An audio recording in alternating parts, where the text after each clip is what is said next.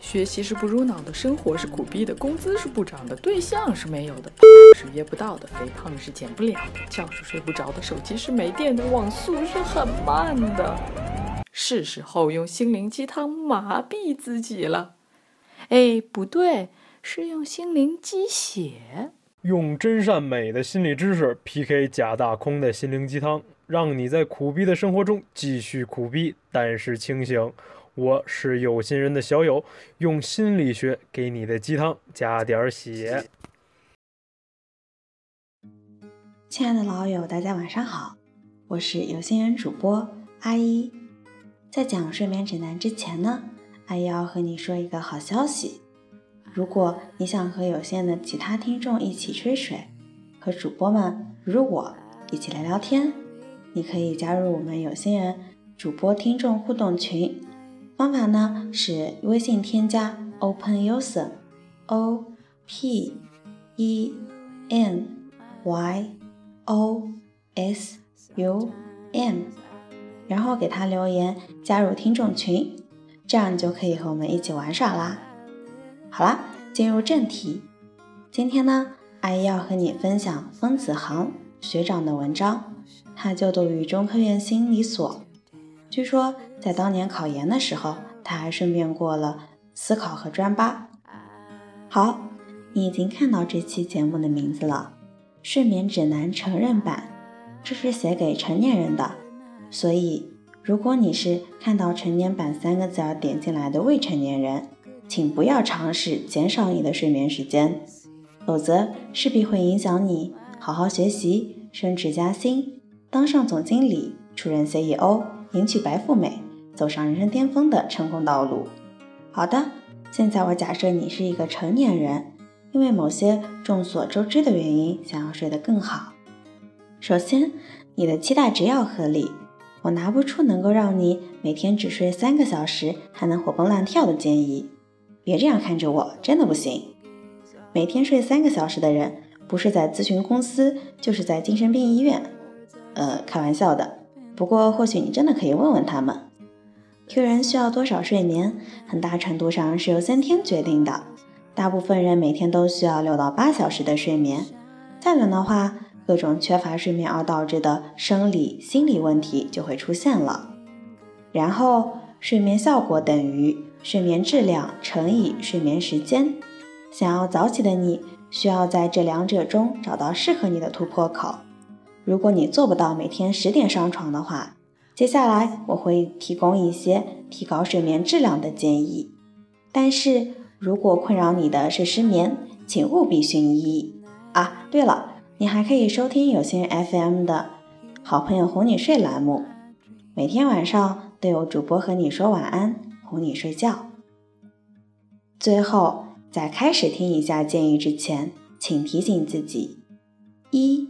做出改变是需要消耗意志力的，所以请不要逼自己一下全部做到。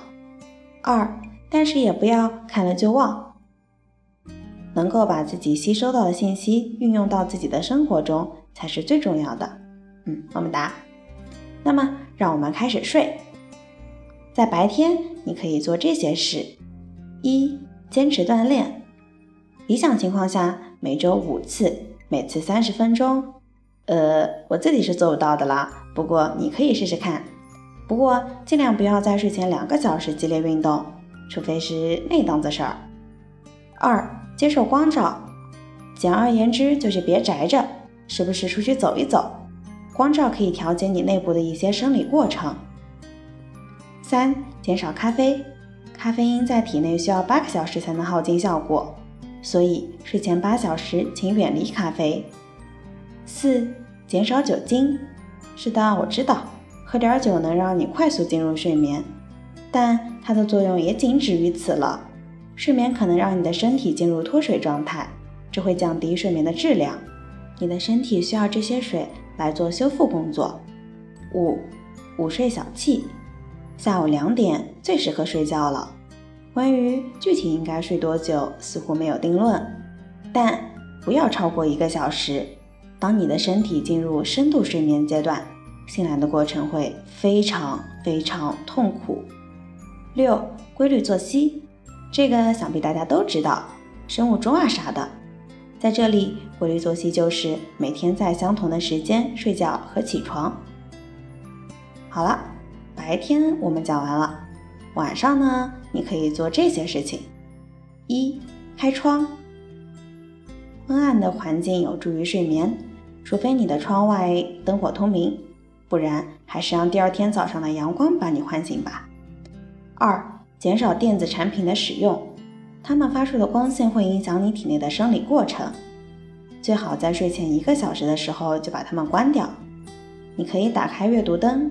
对，就是黄色的那种。